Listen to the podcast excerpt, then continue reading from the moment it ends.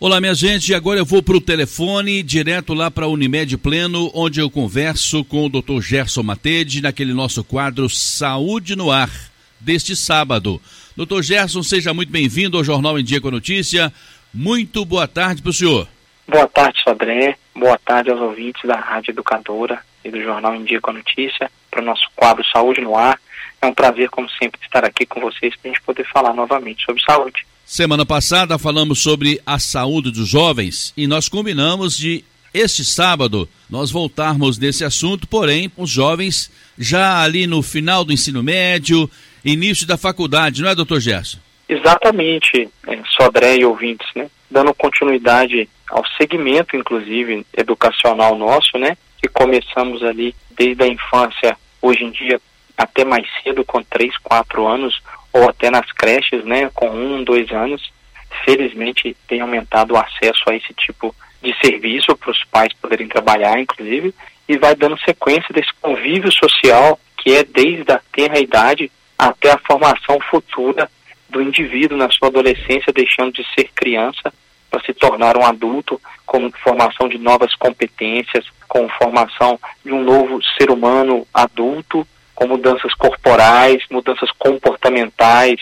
mudança de desejos, de expectativas, desenvolvimento da sexualidade, desenvolvimento profissional no sentido de escolher para qual caminho vai seguir profissionalmente, se vai dar continuidade aos estudos, às áreas acadêmicas, se vai ter, se vai ser necessário que inicie o trabalho junto com o estudo, ou infelizmente em alguns casos até necessitando interromper os estudos para dar sequência apenas com o trabalho por questões é, sociais específicas. Então, a gente dando continuidade a essa sequência, falamos muito sobre a educação das crianças menores e a saúde correlacionada a essa educação. Focamos mais na saúde, obviamente, e vamos dar sequência para falar um pouquinho sobre a saúde dos estudantes, já inclusive na idade adulta, né, plenamente formados como adultos. Doutor Gerson, especialmente aqui no interior, os jovens, após concluir o ensino médio, ele já vai direto para a faculdade e aí fica um tempo longe de casa, fica um tempo fazendo novas amizades, mais distante do berço, do berço natal. Isso requer ainda mais os cuidados com a sua saúde, doutor Gerson? Requer sim, André. A sua colocação é muito pertinente. Já falamos algumas vezes aqui no nosso Saúde no Ar e sempre repetimos que nos ciclos de vida familiar nosso existem alguns estresses previsíveis Dentre eles, a adolescência é normalmente o nosso primeiro estresse previsível da vida, devido à nossa mudança corporal, nossa mudança de criança para um adulto. Com 17 anos ali, finaliza-se o segundo grau, né, o ensino médio, para iniciar na faculdade, no terceiro grau, na graduação. E aí, com 18, 19 anos, esse indivíduo que está finalizando a adolescência, finalizando esse estresse previsível, ele entra num novo estresse previsível quando ele sai de casa. Então, sair de casa é normalmente o nosso segundo estresse previsível da vida. É claro que vai variar de pessoa para pessoa, de família para família, de, de acordo com a sequência que seguir e das oportunidades que vai ter. A partir do momento que a gente sai da nossa casa, do nosso berço, a gente passa a ter obrigações novas. A roupa não aparece lavada, passada, a conta de luz não aparece paga. Então, muitas vezes, muitos jovens nunca auxiliaram em casa na limpeza, na higiene, na cozinha. Felizmente, algumas famílias ensinam isso desde cedo, então aquela criança, aquele adolescente já tem todo o costume de lidar com isso, que ele entende desde cedo que a casa dele é uma empresa da qual ele faz parte, da qual ele é importante nesse sistema de funcionamento dela. Então ele aprende a fazer as coisas da casa para que essa casa funcione melhor e as coisas evoluam melhor, para muito além da obrigação dele de apenas estudar. Claro que essa seria a maior obrigação. Porém, quando sai de casa, a gente tem que assumir toda essa responsabilidade sobre o cuidado desse lar. Isso, obviamente, vai gerar desafios, né? Às vezes de aprender a cozinhar, de aprender a lavar a louça, de aprender a arrumar a casa, de, de, limpar o próprio banheiro. Isso vai depender muito da conformação social de cada um, né? Às vezes vai dividir a casa com pessoas que não conhece, com novas amizades, nas repúblicas ou vai morar sozinho e vai sentir falta de companhia, ou vai sentir muita falta da família, enfim, ou às vezes até de um relacionamento amoroso ou dos amigos do segundo grau. Tudo isso envolve aí sim alguns cuidados especiais que deve se ter, especialmente com a saúde emocional, psicológica, psíquica, onde pode desenvolver alguns sofrimentos que se tiver suporte, apoio e orientação, e principalmente, Sodré, entendimento da situação. Então a gente fala que educação e saúde, conhecimento é o que mais salva a vida.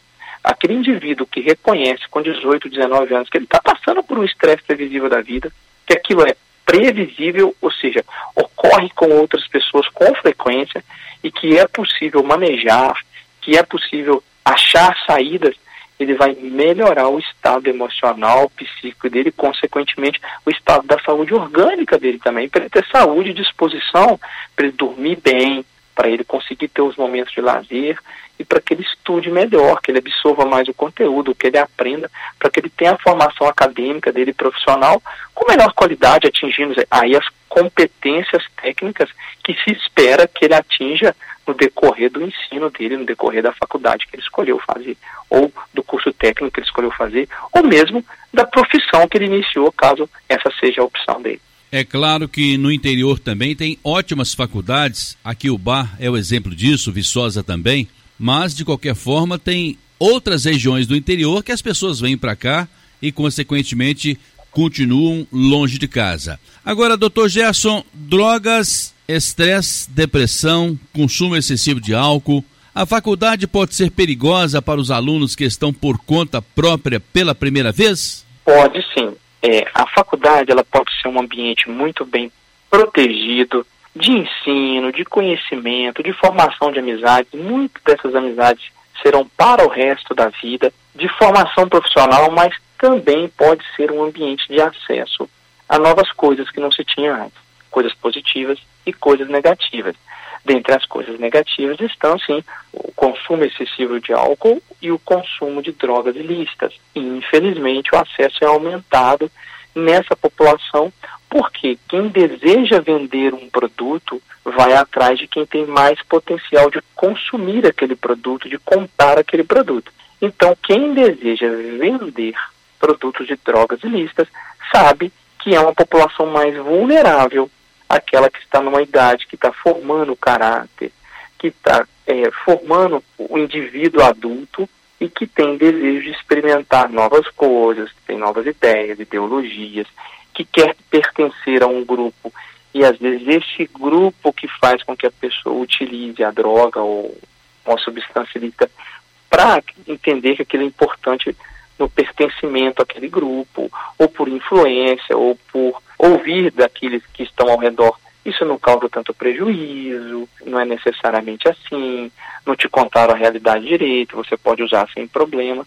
E o que a gente sabe é que qualquer droga, sim, tem potencial de prejuízo, como qualquer remédio que a gente toma. A gente pode tomar uma dipirona para dor e para febre, mas também pode causar prejuízo. Então, tudo tem que ser equilibrado em termos de custo-benefício. Não vou passar antibiótico para um paciente que está apenas resfriado com quadro viral, porque antibiótico não mata vírus. Então não faz sentido, em termos de custo-benefício, prescrever aquele remédio. Porém, quando a gente pensa também no uso de uma droga ilícita, eu quero me divertir, ou eu tenho curiosidade, ou eu quero pertencer a um grupo, ou estou numa situação que é favorável para o uso, mas qual o custo-benefício de eu usar? Isso pode me trazer prejuízos imediatos, né, de perder a noção de onde eu estou, de expor meu corpo ao risco, ou a longo prazo, né, de lesões neuronais, cerebrais, de causar dependência e a partir daí todos os efeitos de uma dependência, né, pode ter efeitos cardiológicos, efeitos neuronais, efeitos comportamentais que vão gerar vários problemas, às vezes até de perfil financeiro, econômico, em função do alto gasto para manter o consumo. Obviamente, quem quer vender um produto, ele vai aonde tem mais probabilidade de conseguir e infelizmente a população jovem, o adolescente, o adulto jovem está muito vulnerável a isso. Então, Sodré, se nós queremos vender um produto infantil, a gente tem que fazer propaganda em locais onde as crianças podem gerar desejo de consumir. Então, eu vou fazer a venda de produtos infantis com propaganda ou o que for, em ambientes onde as crianças frequentam ou no momento da televisão que as crianças assistem, enfim. E não vai ser diferente com a droga ou qualquer outro produto, mesmo que ele seja ilícito, mesmo que ele não seja permitido pela lei, a venda vai ocorrer em locais propícios. Infelizmente, aumenta a incidência de uso quando as pessoas têm, começam aí a, a vida acadêmica, né, quando estão, inclusive, longe do suporte familiar, do apoio, apoio em momentos de dificuldade financeira, dificuldade alimentar, de dificuldade emocional. Doutor Gerson, nós estamos falando hoje para um público, conforme dissemos, ali de 17, 18 anos, saindo do ensino médio, já ingressando na faculdade. E aí, cheios de vitalidade, muita saúde, esbanjando saúde, às vezes não se preocupam muito com essa questão de ir ao médico. Então, quais são os cuidados com a saúde nesta faixa etária, hein, doutor? Excelente pergunta, Sandré. Então, para a gente responder, a gente tem que fazer uma outra pergunta. Quais são os principais agravos em saúde que ocorrem nessa idade? Então, quais são os maiores riscos que essas pessoas têm? Obviamente, quem tem 16, 17, 18, 20, 22 anos tem menos incidência de doenças crônicas não transmissíveis, diabetes, hipertensão, insuficiência renal, nefropatia. Então, esses pacientes estão muito mais sujeitos à principal causa de morbimortalidade, né, de adoecimento, de mortalidade nessa idade, são as causas externas. Então, é violência, trânsito, brigas, arma de fogo, armas brancas, isso é o que mais aumenta a incidência de mortalidade nessa idade. Então, se a gente quer transmitir saúde para essa população, seja como médico, como profissional de saúde isoladamente no consultório, ou como qualquer outro profissional da área de saúde e que não seja médico, a gente tem que abordar esse tema. Então a gente tem que abordar o tema violência, o tema uso de droga, o tema tabagismo para prevenir no futuro doenças relacionadas ao tabaco, que são mais a longo prazo. Então falar sobre situações que põem aquele indivíduo em risco. Então é importante falar sobre isso. E obviamente quanto mais políticas públicas para isso, quanto mais se diminui os locais em que as pessoas podem fumar, quanto mais você orienta para essa população os riscos de determinadas condutas para a vida dela, maior a chance que a gente tem de ter sucesso em saúde. Quanto mais segurança alimentar, quanto mais segurança mesmo, né? Não é só a sensação de segurança, quanto redução da violência, por quê? Porque tem acesso ao esporte, porque tem acesso à educação, porque tem acesso ao lazer, à diversão, eu vou diminuindo a busca pela violência, porque eu vou tendo outras coisas que são muito mais inteligentes de se usufruir do que a violência, que me dão muito mais prazer de usufruir do que a violência. Então eu vou por aquele caminho, reduzindo droga, reduzindo excesso de álcool. A gente sabe que existe uma cultura do álcool muito forte pelo mundo e no Brasil ela é muito forte associar o lazer ao consumo de álcool e muitas vezes de forma excessiva, a gente tem que tentar trazer e inserir cada vez mais o esporte, outras formas de lazer, a cultura, a leitura, a educação, para que as pessoas despertem interesse nisso e não só o interesse em toda a diversão está associada a reunir e beber, reunir e beber. Eu posso começar a associar reunião de outras formas, para praticar esporte, para conversa, para estudo, para leitura, para ir ao teatro, para ir ao cinema, enfim, coisas que também não estão vinculadas ao lazer apenas da bebida. É claro que algumas coisas, se forem muito caras em termos de acesso, vai reduzir cada vez mais as pessoas que têm condição de terem acesso. Então as pessoas são cada vez mais buscar menos cultura, menos cinema, menos outras áreas, música, enfim. E aí o lazer vai voltando para ou violência ou abuso de álcool. Outro ponto fundamental na orientação em saúde, na promoção em saúde para os jovens, é a prevenção das doenças sexualmente transmissíveis. Porque as doenças mais comuns da população jovem são as infectocontagiosas, já que eles não morrem de Alzheimer, de AVC, de infarto, de câncer. Né? Não é uma população que está sobre o risco elevado disso, e sim sobre o risco mais elevado de doenças infecciosas. E entre elas, as principais são as doenças sexualmente transmissíveis. Em primeiro lugar, a clamídia, em segundo, a gonorreia, e aí depois a gente tem o HPV, sífilis, o próprio HIV, hepatite B, hepatite C, o HTLV, todas essas doenças, o herpes genital, que tem incidências cada vez mais elevadas na população. Estatisticamente, acredita-se que é em torno de um milhão de diagnósticos ao dia no mundo, né? Incluindo todas essas doenças. Então a gente tem que orientar o uso de preservativo, o uso do contato sexual, né, de forma segura, seja qualquer tipo de sexo, o sexo vaginal, o sexo anal, o sexo oral, qualquer contato sexual pode transmitir as doenças. Então tem que tomar cuidado e fazer o uso do preservativo para que aquele momento de prazer, de lazer, de, de carinho, de contato, de diversão, ele seja apenas positivo e não se torne uma coisa negativa no futuro com algum prejuízo para a saúde. E aí a pessoa tem que usufruir da sua sexualidade, obviamente, é uma nuance fundamental para o ser humano, importantíssima para nós, mas que ela seja feita de forma segura e obviamente respeitosa, né, quando os envolvidos todos estão dispostos a ter o ato sexual que não seja que seja sempre uma coisa consentida, né, e não uma coisa obrigada ou violenta. Então, promover saúde nesse sentido, promover respeito próprio, ensinar a ter respeito próprio, cuidar do próprio corpo, a se sentir importante e autossuficiente no sentido de que eu me basto, eu posso ser feliz comigo mesmo. Então, eu incentivo a saúde emocional, consequentemente, esse indivíduo jovem vai diminuir a sua exposição a lesões e agravos que acometeriam a sua saúde orgânica. Direto da Unimed Pleno, eu converso com o Dr. Gerson Matede naquele nosso quadro Saúde no Ar e hoje ele está alertando aí a juventude. Semana passada foi direcionada essa nossa conversa para a juventude até o ensino médio, agora a partir do ensino médio ingressando já na faculdade. E aí, doutor Gerson, tivemos esses dois anos aí, 2020, 2021, já quase três anos, ou dois anos e meio da pandemia. É preciso ter um cuidado especial com a saúde mental desses jovens, uma vez que deve estar borbulhando aí tanto desejo, o desejo no amor, o desejo na faculdade, a escolha do novo curso, enfim, está aí norteando um futuro enorme pela frente, doutor Gerson?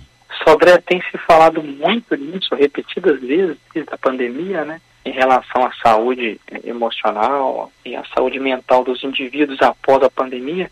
Em especial, a gente chama atenção para os estudantes e tem que se falar mesmo, tem que bater nessa tecla repetidas vezes para que a gente reflita cada vez mais, especialmente dando voz aos estudantes, aos envolvidos para que a gente entenda, partindo deles, quais são as suas expectativas também, para que a gente consiga, como sociedade, tomar as melhores atitudes para reduzir o sofrimento mental, para contemplar as expectativas reais.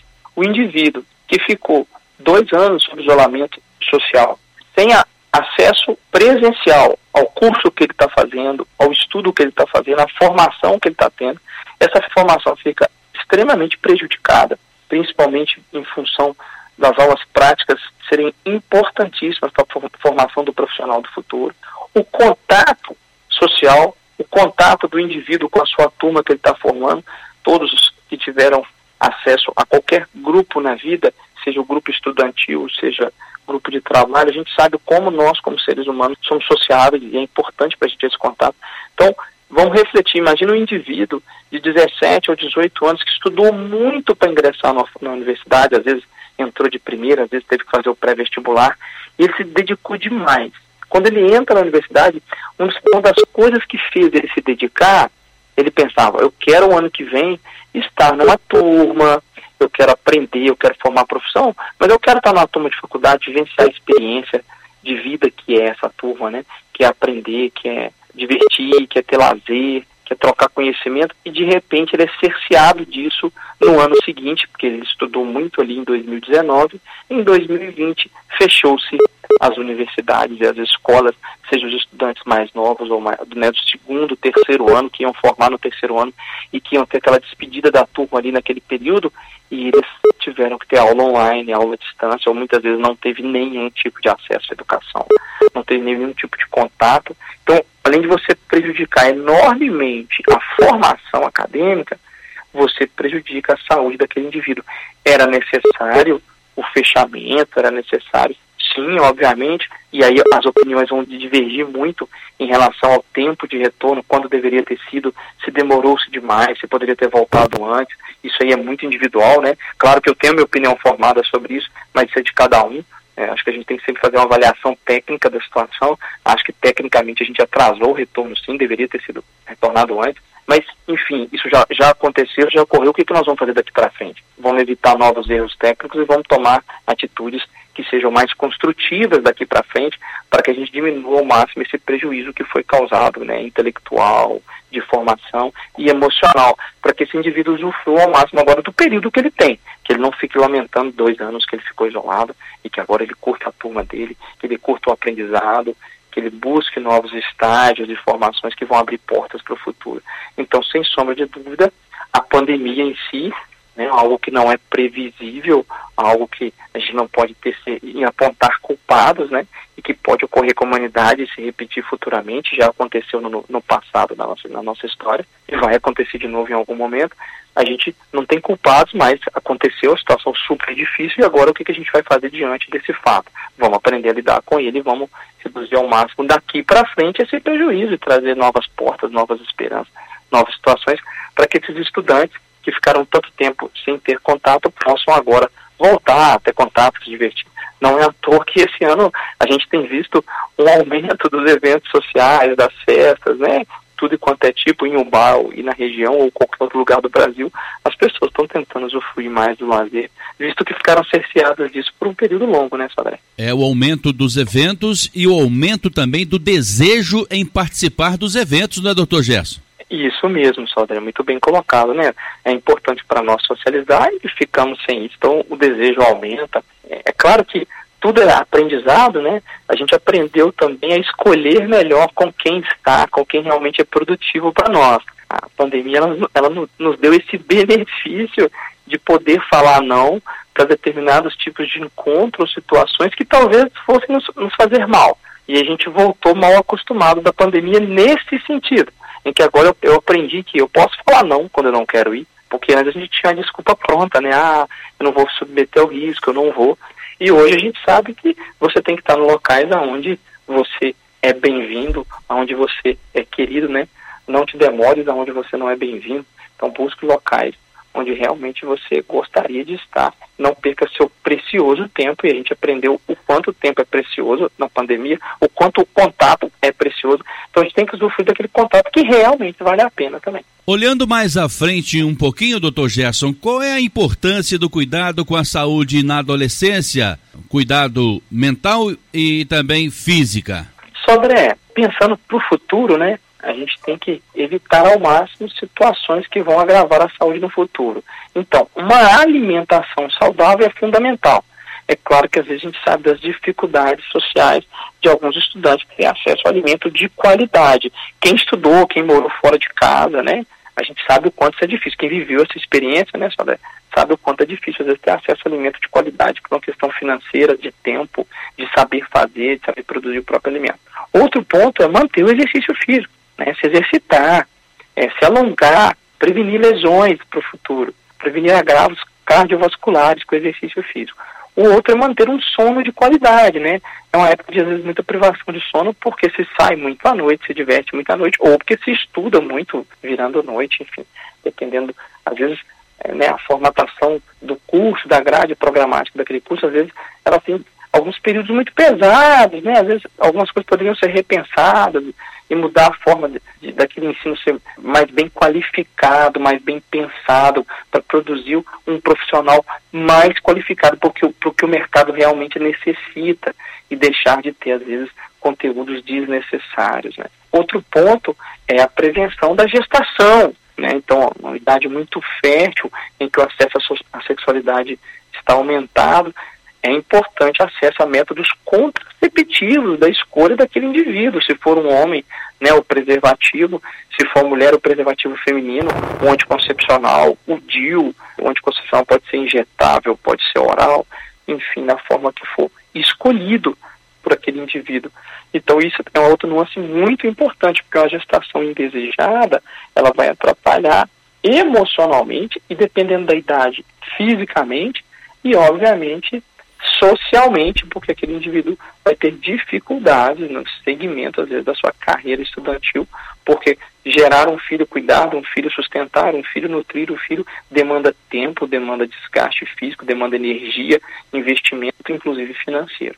Então, são pontos, alimentação, exercício físico, sono de, de qualidade, buscar ajuda diante de algum tipo de sofrimento físico ou mental, ter lazer é importante sim, de qualidade é importante sim, e cuidar da espiritualidade da forma que aquele indivíduo entende que é melhor para ele, que, que eleva ele espiritualmente, faz ele se sentir bem, faz sentir parte de algo maior do que ele, dá sentido à vida, para que ele continue, inclusive, vendo sentido na continuidade dos estudos, da sua formação acadêmica, daquela profissão que ele está planejando para o futuro. Esses pontos são muito importantes para que o indivíduo desenvolva a sua atividade acadêmica com saúde. Obviamente que as instituições de ensino têm que oferecer algum tipo né, de proteção, de cuidado, de orientação para aquele estudante que às vezes ele não, faz, não tem ideia de como que vai ser o segmento do curso dele, da grade curricular. Então ele, ele ter um tutor, alguém que informe aonde investir é melhor, as horas de estudo, o tempo, a importância daquilo que ele está aprendendo, para que ele consiga se colocar de forma mais tranquila de falar para ele que outros estudantes já passaram por aquilo, também já sofreram com aquela dificuldade e que tem saída, ele não se sente isolado, não se sente sozinho, ele se sente amparado. O ser humano, quando ele está amparado, ele desenvolve melhor o seu potencial. E se ainda pairou dúvidas, nada melhor do que uma orientação médica ou de um profissional da área, não é, doutor? Exatamente, né, André?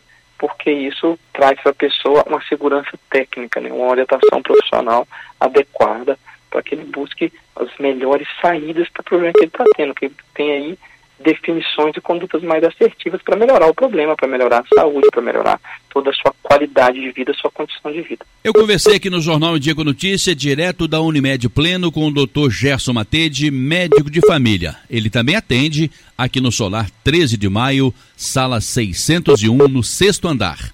E o telefone é o 3531 5844. Doutor Gerson, muito obrigado pela sua participação aqui conosco no Em Dia com Notícia. Aguardo o senhor aqui na semana que vem. Eu que agradeço, Sodré, a Rádio Educadora, a própria Unimed, pela oportunidade. E semana que vem estaremos juntos, vai ser um prazer. E a gente agradece, como sempre, aos nossos ouvintes, que é o motivo principal da gente estar aqui.